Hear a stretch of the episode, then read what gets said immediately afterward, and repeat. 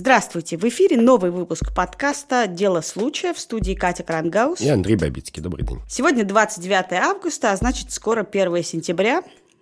Скоро снова 9 месяцев подряд нам вставать в 7.30 утра. Снова слышать зимой звук лопаты об асфальт. О, ужасно как. Еще, ты знаешь, некоторым, как мне, 1 сентября надо поздравлять в разных школах детей, представляешь? Ну, я-то вообще сделаю это впервые в жизни после 17-летнего перерыва. Я уже сейчас каждый день просыпаясь, смотрю на часы и смотрю, что через несколько дней мне придется вставать на полтора часа раньше. В общем, мы поговорим о школе, которой у всех у нас, а у нас с тобой, мне кажется, особенно, есть много вопросов. Очень много вопросов. А именно, зачем вообще она нужна и почему мы смиренно из года в год мучаемся по 9 месяцев, мучаем своих детей, ругаем их, ругаем себя, ругаемся с учителями, клянем школу, на чем свет стоит, но при этом все равно ведем туда детей.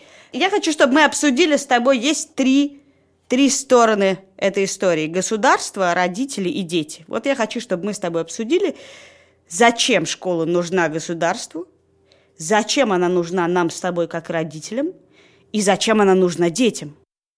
Давай, да. Давай начнем э, с самого черствой стороны это, этого вопроса, с государства. Зачем школа нужна государству?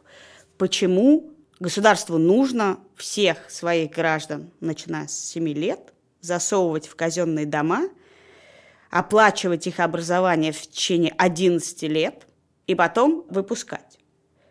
Кажется, здесь есть какой-то простой ответ, да, откуда взялось образование. Государству нужно, естественно, зарабатывать. зарабатывать. И чем образованнее люди, ну, мне кажется, да, чем образованнее люди, тем, очевидно, государство зарабатывает больше капитала, меньше тратит на медицину и прочие какие-то расходы. Мне кажется, что это только одна сторона дела, потому что, конечно, исторически и идейно – причина, по которой появилось массовое образование, она другая. Она не в том, что государство хочет больше зарабатывать. Государство хочет воспроизводить себя. И зачем нужно массовое образование? Массовое образование нужно потому, что любой житель страны, любой гражданин страны, он не может просто с бухты-барахта встать и сказать «я гражданин». Он должен якобы что-то знать. Он должен уметь читать и писать, чтобы оценивать информацию, он должен быть напичкан какими-то ценностями и представлять свою культуру, потому что, ну как, я не очень с этим согласен, но, но идея это такая, это идея Жан-Жака Руссо, как бы, что люди должны участвовать в управлении государства или в работе государства, с одной стороны. С другой стороны, если просто людей с улицы, значит, без всякой подготовки туда пустить, то, значит, будет плохое государство и плохая жизнь. Поэтому давайте промоем им мозги, накачаем их полезными знаниями. Подожди, так... ты говоришь о пропаганде. То есть ты хочешь сказать, что государству школа нужна для того, чтобы быстренько про пропагандировать свои ценности, культуру и язык, и таким образом поставить штамп по прописке в государстве? Ну, я думаю, что если мы посмотрим на то, как устроена реальная школа и реальный учебный план, то это лучше объясняется таким взглядом на вещи. Но зачем на это тратить 11 лет и такие безумные миллиардные бюджеты? Нет, ну подожди. Школа же воспроизводит очень много чего. Вот мой любимый пример – это урок химии. Я все время со всеми спорю, при том, что надо сказать, что я-то знаю довольно хорошо химию, уж точно лучше школьной программы, я много лет учил на биофаке и так далее. Что большая часть людей, которые выпускаются из русской школы и советской школы, не знают химию, вообще не знают. Они ее ненавидят, не знают, это самое болезненное воспоминание об их учебе и так далее. Они считают, что это предмет, который не интересен просто по определению. Хотя это не так. Это Но тут, мне кажется, нужно сделать full, full disclosure и сказать, что мы с тобой учились в одной школе. И да. у нас была одна учительница химии, она была прекрасна. Да, она была прекрасна. Но ты, скорее всего, тоже не знаешь химии. Нет, совсем. Вот. А, и дальше у тебя есть интересный вопрос зачем несколько лет всех русских школьников учат химии. Потому что очевидно, что подавляющему большинству химии никогда не понадобится в жизни. Более того, мы видим, что все эти люди ненавидят ее и воспоминают как страшный сон, что на самом деле выучивают дети на уроке химии? Они выучивают некоторую скучную, ненужную бюрократическую процедуру. Они на самом деле учатся бюрократии. Что кислота с основанием дает что-то там. Нет, вот именно, что что-то там, кислота с основанием дает соль и воду, Кать. Но это не важно. В данном случае я не буду тебе сейчас восполнять твои пробелы в школьном образовании. Нет, химия их учит, что вот есть процедуры, их надо выполнять, даже если они тебе кажутся абсолютно, совершенно тотально бессмысленными. Что ты должен приходить и решать что-то, что называется задача, делать отступ 2 сантиметра слева или справа, значит, сдавать вовремя домашние задания, значит, не хамить, не грубить и желательно еще надевать перчатки, когда ты работаешь, значит, с а теми почему, веществами, например, которые... ты делаешь отличие между химией и физикой? Нет, но это отличие, оно не принципиальное. Просто химия это химия это хороший пример, потому что химию особенно никто не знает и не любит. Ну хорошо, очевидно, что химия и физика не приводят к пропагандистским результатам. Нет, Наши как? мозги не промыты ничем химическим и физическим. Да как это? Ты пять лет занимаешься бессмысленным делом, про которое ты заранее знаешь, что оно стопроцентно бессмысленное. Ты им занимаешься по часам, правильно, ответственно и красивым почерком. Это само по себе является образовательным результатом. Нет? Но это очень трудоемко. Это стоит огромных денег поддерживать такое количество учителей химии по всей стране только для того, чтобы просто дети тупо проводили время. И Ну, как-то Мне вот- кажется, ты не прав. Нет. Это не Мне тупо кажется, проводили ты- время. Подожди, это не тупо проводили время, а это урок химии растит чиновника. Он растит не химика, понимаешь? Ну, то есть кому-то повезет, он э, найдет какую-нибудь интересную книжку, посмотрит ролик в YouTube и станет химиком сам. Но, в принципе, конечно, урок химии не производит химика и не производит человека, знакомого с химией. Он производит бюрократа. И ты спрашивал, за- зачем это нужно? Вот государство себя воспроизводит. Это один из способов глядеть на Нет, эту проблему, ты исходишь, кажется, так. ты исходишь из соображений, что государство враждебно, что его задача, очевидно, враждебна к человеку. А мне кажется, что поскольку школы есть во всех государствах, то мы просто должны понять, зачем, и объяснить сейчас всем, что это ошибка. Я не верю, что государство тратит такие деньги и столько сил на бюрократию. Ну, это звучит, сейчас я произнесла это, и это звучит наивно, Вот-вот. потому что, конечно, оно тратит, но, но в смысле школы я как раз меня восхищает этот институт. Это единственный институт, который настолько не подвержен изменениям, который настолько далек от всей современной реальности и действительности. Нет, Кать, есть еще один такой институт. Это бюрократия. И причем, пойми меня правильно, я очень хочу, чтобы мои соотечественники учили химию. Мне кажется, химия исключительно занимательный предмет, но учат уроках химии не химии, а бюрократии. И это, в общем-то, касается большой части школьной программы. Ну хорошо, кто может решить, вот ты говоришь, химия не годится, а что нужно-то? Ну, погляди, исторически понятно, что было нужно, когда Бисмарк делал школы, я не знаю, или большевики делали школы сто лет назад.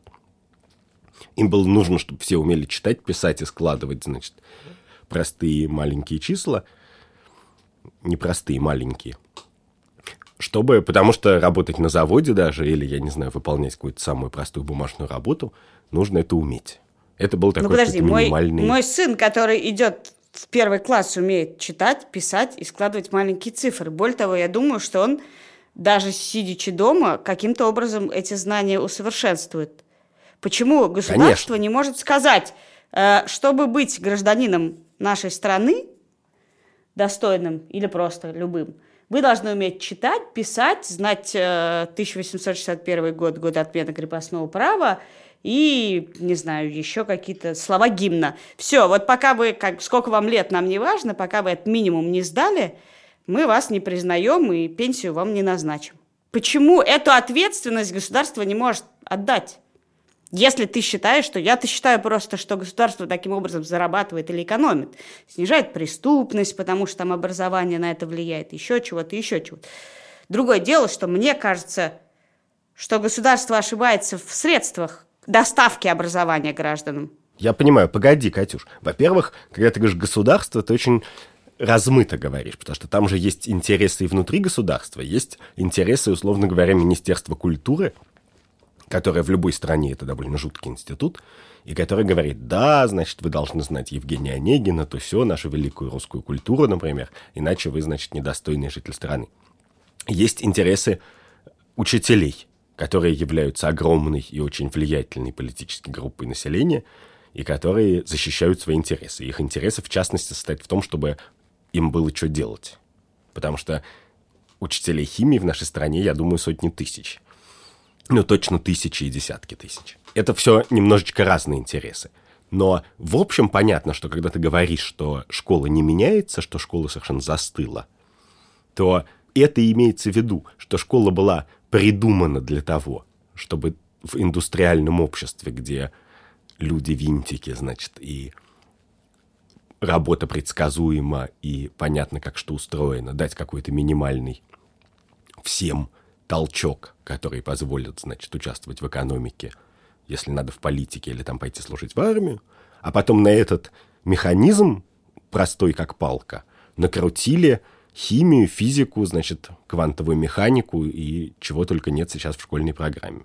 Ну хорошо, вот мне просто кажется, что проблема не в школьной программе, да, и не в том, вставим мы туда государственную программу по программированию или чего-то такое, что сама система государству не нужна уже.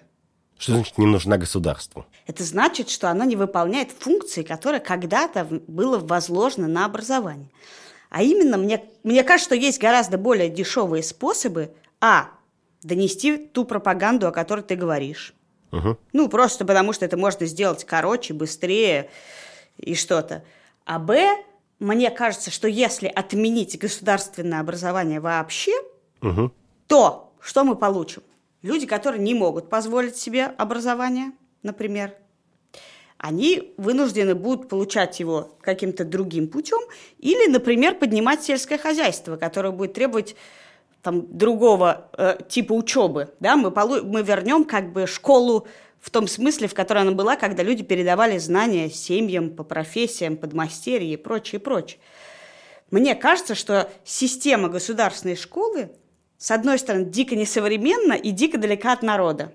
Мы как бы к ней привыкли, нам кажется, что представить себе ее отсутствие невозможно, но я тебе предлагаю подумать над тем, что вообще-то, может быть, она никому не нужна. И государству в первую очередь. Подожди секунду. Что значит, она не бывает государство, даже государство как государство. Бывает внутри государства разные люди, которые решают свои политические, финансовые, экономические проблемы. Вот им всем, конечно, она нужна. Учителям нужна школа. Министерству культуры по каким-то причинам, может, они дураки просто, но им зачем-то нужна эта школа. При этом не очень интересно, э, читали ли они какие-то важные документы, значит, 150-летней давности, написанные людьми, которые придумывали массовое образование.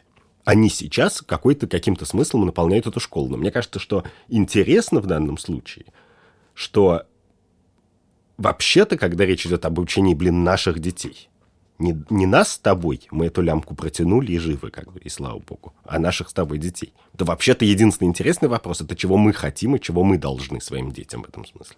Это вот давай до того, как мы перейдем к вопросу, зачем это нужно родителям. Есть громкая история, которую все обсуждали, хихи-ха-ха, про немецкую семью, которая сбежала в Россию из-за того, что в Германии им в школе навязывали предмет сексуальное образование. Поскольку это семья верующих людей, угу. им это претило, их штрафовали, и они угу. вынуждены были сбежать из России, где они надеялись этого избежать. Тут они встретили другие проблемы – и сбежали обратно в Германию. Угу. Все хихи-ха-ха про то, что, э, значит, э, вот темные люди, им пытались объяснить, значит, сексуальное образование известно в странах, где его преподают, снижается уровень насилия, нежелательных беременностей, тра-та-та-та-та-та-та.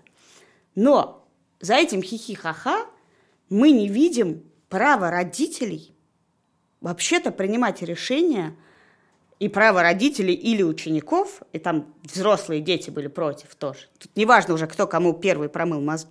Принимать решение о том, какие знания я хочу получать. Почему человек, в принципе, мы уже разрешили людям отказываться от прививок, хотя, кажется, научный, как бы, угу. ну, идея отказа от прививок больше вызывает вреда, ну, как бы процентно, чем э, люди, которые отказываются от э, каких-то предметов в школе. Потому что мы знаем, что там, я не знаю химии и ничего. Можно я тут влезу? Вот эта история с Германией, она очень специфическая, потому что Германия довольно редкая страна, где родители не могут отказаться от среднего образования. То есть э, в России или Америке у тебя есть возможность учить ребенка самому, если ты хочешь. А в Германии ее нет по закону. И именно поэтому из Германии люди, для которых это важно, часто бегут, и в Россию, и в Америку, кстати. Есть суды, в которых немцы просят политического убежища в Америке, чтобы избавить себя от вот этой обязательной немецкой программы. И с одной стороны, конечно, да, это ужасно, но когда ты говоришь «мы разрешили», мы ничего не разрешали. Вот мне кажется, что это очень важный вопрос. Что чувствуют, что думают родители? Потому что мы с тобой два родителя, и очень многие наши слушатели родители, и все согласятся, что школа либо вредна в каких-то частях, либо неэффективна в каких-то частях, и в любом случае там дети занимаются много часов в день совершенно ненужными вещами. То есть, может быть, математика там Слушай, им ну, нужна. надо, мне кажется, еще честнее признать. Мы жертвуем своими детьми. В тот момент, когда мы отдаем своего ребенка в школу, что происходит? Мы на самом деле не знаем, куда его деть. Детский сад нам говорит, иди уже, спасибо, мы выпусти, ты выпустился, ты спел песенку на выпускном, иди дальше. Тут у тебя, как у родителей, у меня было, и у тебя, может быть, было, не знаю, есть несколько путей. Ты можешь сказать, я не отдам своего ребенка в школу. Что я с ним буду делать? Первое, я его буду учить сам. Но большинство родителей и большинство наших слушателей знают, что как только ты начинаешь учить своего ребенка, ты находишь себя через минуту орущим, ты что, тупой? Да, потому что педагог – это да, и умение вообще учить чему-то и взаимодействовать с обучением ребенка – это ну, отдельное умение. Не все им обладают. Нет, ну мы, давай даже скажем проще, что это просто большой труд. В принципе, ты можешь Да. его даже не сам учить, а заработать денег и нанять 100 учителей. Но в Да, любом второй случае вариант, это большой труд. э, Мгм. Второй вариант. Я думаю, ну хорошо, я этим не буду заниматься, но я сейчас это все ему организую. Мгм. И я нахожу много денег, которых у меня нет. Мгм. На то, чтобы воссоздать эту систему так, как я ее хотела бы видеть. Во-первых, у меня нет денег, во-вторых, на самом деле это большая ответственность. Да, решить, что я могу создать ему эти идеальные образовательные условия. И есть третий вариант, который на самом деле является продолжением моей мысли про школу, что мы все время не доверяем нашим детям, да, мы не доверяем себе, не доверяем нашим детям. Нам кажется, что они не справятся. Если мы их чему-то не научим, они не справятся, они не найдут работу, они не будут счастливы, они что-то с ними будет не так. Поэтому мы все время, например, пытаемся угадать, да, какую мы хотим школу. Но сейчас мы думаем, э, мы хотим такую школу, где на них не будут давить, это будет развивать их в творчестве. А потом мы так, ну нет, ну мы хотим, наверное, такую школу, где они будут учиться языкам. Языкам это главная боль нашего времени, что мы не учили языки. Да. Нет, нет, надо учить программированию. Сейчас самое главное, что язык это программирование. И все это потому, что нам кажется, что ребенок сам эти знания не выберет, не захочет получить и не получит. Ну, подожди, Катюша, а можно я какой-то с другой стороны на это посмотрю? Мы же с тобой обычно начинаем подкаст с того, что формулируем какую-нибудь этическую дилемму, а сейчас мы пока говорим не про этику, а про эффективность. Но вот как раз в случае с родителями тут есть большой важный этический вопрос, который состоит в том, что мы как родители, и я это отношу к себе в полной мере, ведем себя просто безответственно. Вот представь себе, что государство придет и скажет, чуваки, мы готовы забрать на 10 часов в день ваших детей, кормить их и стирать. И покупать им одежду. Это, конечно, будет плохая одежда и невкусная столовская еда, как бы, как мы в государстве умеем делать. Но зато, пожалуйста, всем, к кому угодно, за маленькие деньги или бесплатно. Понятно, что ты, Илья, мы откажемся от этого. Нет, мы скажем, я хочу сделать своему ребенку котлетку. И я не буду потом сидеть и думать, боже мой, но делать котлетку это так трудно, это так трудоемко, это так долго. Потому что вообще-то предполагается, что да, что у меня, как у родителей, есть ответственность за то, чтобы мои дети ели здоровую, вкусную, нормальную еду, чтобы они... Ну или у тебя есть идея, что это не так важно, как то, э, что если они будут есть невкусную котлетку, но с тобой, им будет лучше. Да-да-да. По крайней мере, к этому вопросу я подхожу ответственно. А к образованию в целом, именно из-за того, что у государства действительно есть какая-то лицензия на это, это социально приемлемо отдать своих детей на 6-7 часов в день, ну, в общем, в школьную столовую. Да, например, что проблема еще не в, не в социальной приемлемости, которая, конечно, такова, и только сейчас, например, мы не считаем, перестали считать сумасшедшими людей, которые этого не делают. Угу. Да, еще там в нашем детстве скорее это были какие-то э, странные люди, которые, например, учили детей дома. Но проблема же в том, что нас убедили в том, что образование – это такая дикая ответственность, и преподаватели – это такие святые люди, которые кладут свою жизнь на детское образование, что никакой родитель не способен с этим справиться. А то, что я тебе пытаюсь сказать, что, может быть, дети могут сами чему-то научиться. И что, когда мы выбираем школу, мы выбираем, какая передержка для нас угу. менее травматична, даже не для детей, а для наших представлений о том, зачем мы их туда сдаем. Ну, ну погляди, подожди. Ладно, я опять влезу. Образование, как и все на Земле, это просто менеджмент. То есть понятно, что если им заниматься, оно будет лучше, чем если им не заниматься. Если его отдать государству, оно будет таким же фиговым, как государственная медицина или государственное что-нибудь еще. И, в принципе, мы даже видим, что степень родительской безответственности, она не одинакова. То есть, когда речь заходит о математике, спорте или английском языке, то люди все-таки склонны поискать частных учителей или репетиторов, послать ребенка в какой-нибудь образовательный лагерь и так далее.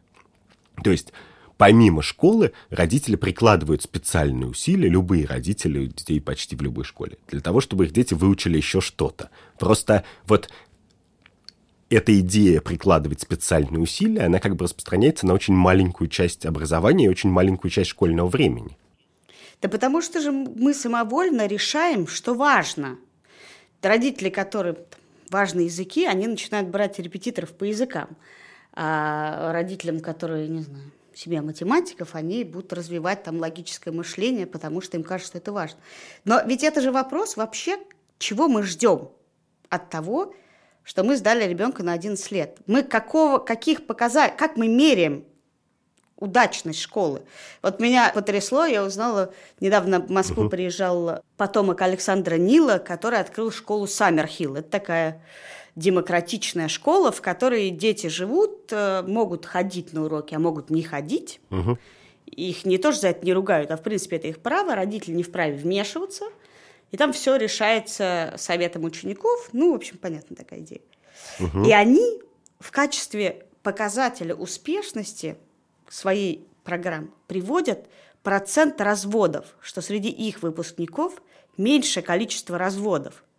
И, казалось бы, при чем тут вообще это? Но поскольку их идея школы строится на том, хочешь ты учиться, не хочешь ты учиться, как ты живешь, твое дело, главное, чтобы ты осознанно совершал те действия, которые ты совершаешь, и нес последствия.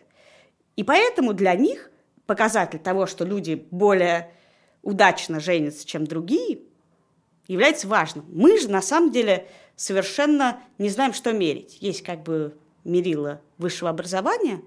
Ну, окей, но... Катюш, да, я понял. Но я тут, как человек, испорченный, естественно, научным образованием, я должен сказать, что в той информации, которая там не сообщила, меня смущает тот момент, что если представить себе родителей настолько ответственных и любящих, что они нашли своим детям специальную демократическую, либеральную, внимательную школу, то, конечно, у таких родителей вырастают дети, которые меньше разводятся. Что, в принципе, если ты просто возьмешь выборку ответственных, внимательных, работящих родителей, любящих, то у них будет меньше разводов среди детей. Неважно, есть у них школа какая-то специальная или нет. Ну так а чего мы хотим от школы тогда? В смысле? Что мы меряем? Чего мы ждем?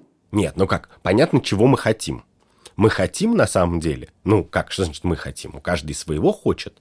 Там некоторые хотят, чтобы их дети стали великими хоккеистами или выиграли Олимпиаду в художественной гимнастике.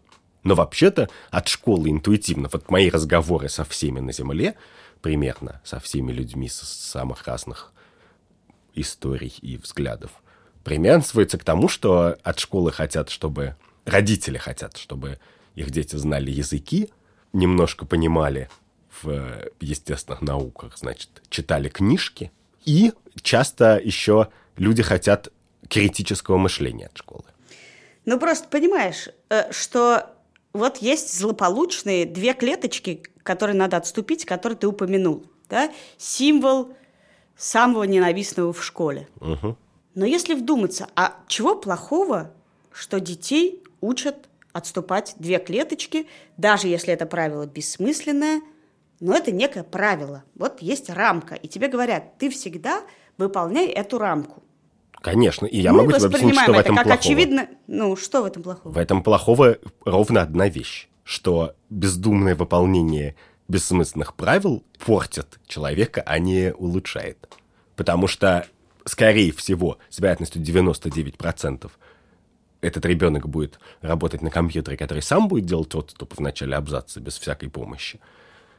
И в результате те 840 часов нервы, слезы и тревогу, которую он потратил на то, чтобы выучить делать эти отступы, он мог бы потратить на то, чтобы выучить что-то осмысленное. Существует такая вещь, как издержки. Вот у любого обучения есть издержки. Когда ты учишься чему-то, ты не учишься чему-то другому. Когда ты учишься бездумно выполнять правила, то ты буквально учишься бездумно выполнять Нет, правила. видишь, ты называешь это бездумно выполнять правила, а я называю это, например, действовать в рамках заданных. Рамки, в которых твоя, твоя жизнь устроена, не всегда бывают осмысленным. Нет, чтобы понять, что существуют разные правила и разные рамки, надо заводить такие уроки, на которых ты делаешь отступ, и такие уроки, на которых отступ ни зачем тебе не нужен и не важен, и тебе это говорят, и такие уроки, где есть еще какие-то третьи правила. И тогда ты выучиваешь эту идею, что правила бывают разные, что в чужой монастырь можно лезть, а можно не лезть со своим уставом, что они в разной степени оправданы и так далее. Тогда у тебя есть общее представление о том, что такое правило. А если правила бессмысленные, уни- унифицированные для всех, то у тебя нет идеи, что правила — это какая-то рациональная вещь, которую можно устанавливать, менять, что бывают разные коллективы и разные правила.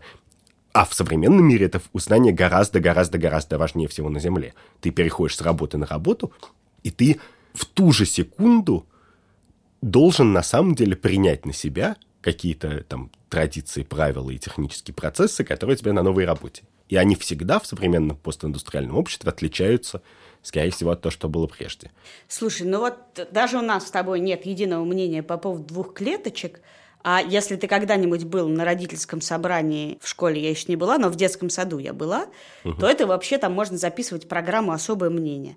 Вроде бы там 10 человек, и все они нормальные, и дети у них очень симпатичные, но по любому вопросу всегда находятся люди, у которых есть очень обоснованное, какое-то перпендикулярное мнение. И они готовы это часами обсуждать и спорить. Слава богу, если бы еще школьники так делали. А кто клей, как бы, кто в ситуации учителя, государственная программа, родители и школьники являются заказчиками, клиентами, исполнителями? В каких отношениях вообще все эти стороны находятся и кто кому чего должен? Так нет, в смысле, понятно, что нам никто ничего не должен. Вот важное... Нам как родителям? Ну, вообще погляди, что есть какой-то вообще идеал, американская, китайская, индийская мечта, что ты закончил три класса и всю жизнь, значит, возделывал свои четыре акра, твой ребенок закончил среднюю школу, твой внук колледж, а если очень повезет, А твой правнук в Америке Гарвард закончил. И в очень многих культурах люди годами там убиваются, работают, не спят с этой целью. Самое высшее достижение, там, я не знаю, китайских родителей стоит в том, чтобы их ребенок получил хорошее образование. И нет другого способа, в принципе, Ну, Китайские родители, судя по доносящимся до нас сведениям, например, из книжки «Китайская мать-тигрица», что-то такое, вообще не запариваются заставить детей отступить две клеточки и заставлять их что-то делать, чего в современных родителях российских вызывает просто ужас и оторопь.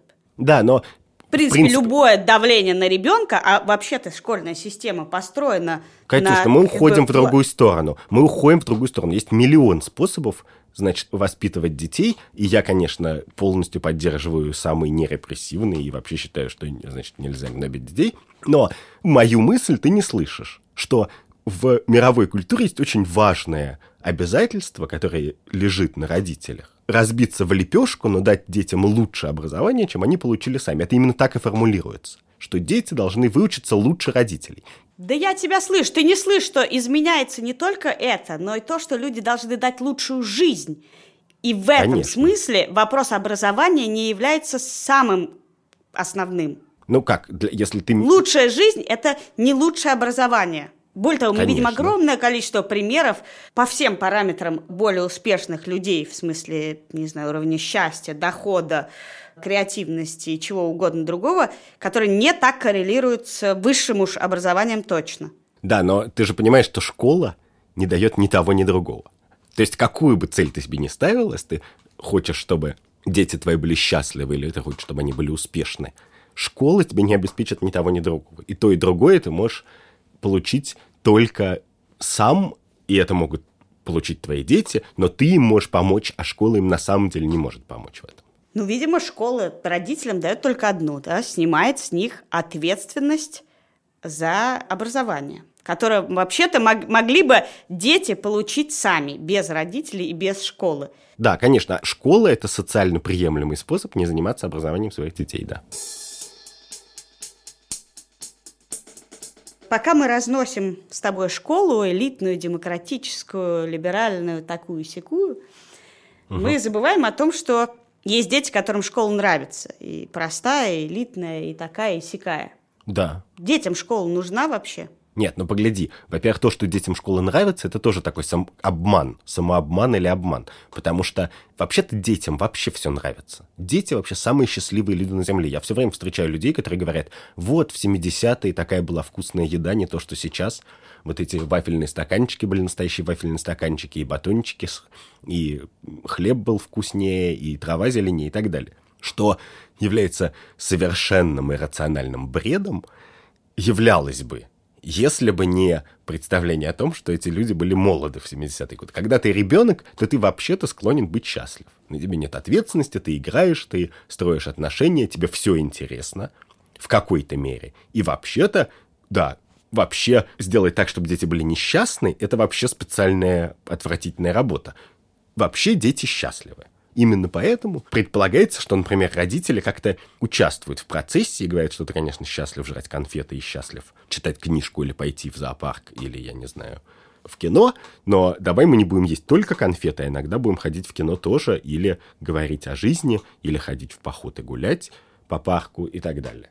Потому что дети счастливые создания. Но вот это удивительно. То есть э, мы говорим про период, когда человек ничего сам не решает. Ты говоришь, на нем нет ответственности, а я тебе говорю, он не решает, что ему надевать, когда он идет в школу или там куда-то, не решает, что он ест, потому что не он покупает продукты, он не решает, когда он покупает себе какой классный гаджет, и он даже не решает, может он, будет он ходить в школу или нет. И при этом это самое счастливое время. Так может быть мы зря разводим тут все, все нормально со школой, если дети туда ходят. Ну, если испортить детское счастье сложно. Нет, но подожди, это очень низкая планка. Во-первых, что твои дети не влияют на то, что они едят и какие гаджеты они получают, но come on, я даже думаю, что даже в дошкольном возрасте уже влияют, а в скором времени начнут влиять гораздо больше. Но в принципе, это очень низкая планка. Сказать, ну, конечно, они все схавают, давайте, значит, пожалуйста, почему тогда не, не отдать их в микрорайонную школу, значит, с обваливающейся крышей? Они там будут счастливы, они будут из говна и палок собирать кораблики и пускать по лужам, и все равно будут счастливы в дырявых сапогах. Ну, то есть, это же не значит, что ты должен покупать своим детям дырявые сапоги. Ну, то есть, это интересно, потому что вот второй важный вопрос про детей и школу состоит в том, что, ну, то есть, есть же такая легенда, что школа – это такая социализация, что человек выучивает жизнь. Он понимает, как строить отношения, какие-то бытовые самые проявления этикета, я не знаю, ну что-то. Вот он типа то, что американцы называют street smart, например. Или он учится взаимодействовать с людьми, говорят нам. Типа вот если он будет сидеть дома и читать свои учебники, то он будет таким замкнутым, значит, интровертом, неспособным, значит, ни на что, ни на какую коммуникацию. А вот в школе, значит, настоящая жизнь. И мне кажется, что это еще один жуткий обман, потому что, во-первых, конечно же, современные дети фантастически социализированы за пределами школы, а во-вторых, те взаимоотношения, которым их учат в школе, не являются нормальными взаимоотношениями. Но они являются воспроизведением да, отношений. Другое дело, что вот интересно, мне кажется, что школьная система, она в принципе действительно не имеет никакого отношения к реальности. Ну, Учителя, мало, да. во мно... ну, большинство учителей просто не актуальны.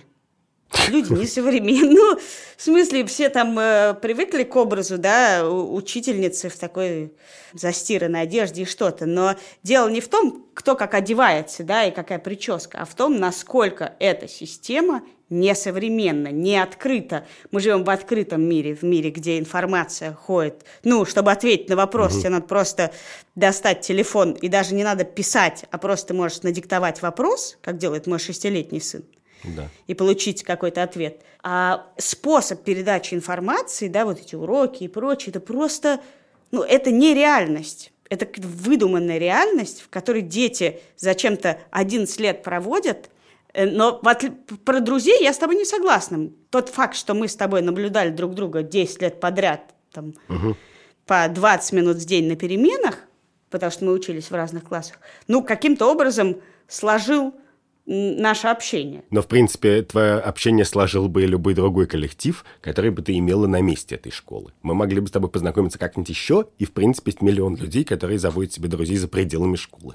И сказать, то есть я очень рад, что у меня есть школьные друзья, но я почему-то не верю, что если бы я не ходил в школу, то я вырос бы одиноким человеком с пустой записной книжкой. Потому что наличие у меня, значит, друзей, знакомых и интересных разговоров – это отчасти мое свойство. Мне хочется вести разговоры, мне хочется с кем-то выпивать, гулять и поддерживать отношения. Ну вот еще один вопрос, который меня, например, мучил все время, пока я училась в школе. Это кто придумал э, начинать ее в такое нечеловеческое время? Почему уроки начинаются в 8.30 или максимум в 9 утра? Более того, я даже в какой-то момент задалась вопросом этим угу. и выяснила, что в Америке проводили исследования, угу. которые приводили к тому, что чем позже начиналась школа, у них в Лос-Анджелесе они на полчаса мерили, и это снижало аварии в 17-18 лет у водителей, угу. потому что они больше высыпались. Э, единственное разумное объяснение, которое кто-то предположил, угу. что школа должна была проходить между дойками коровы. Но тогда и бы вот она еще честно, раньше начиналась. Да, но честно говоря, несмотря на то, что это полный бред и миф, это похоже на то, что как далека от реальности, мне кажется, школа сейчас.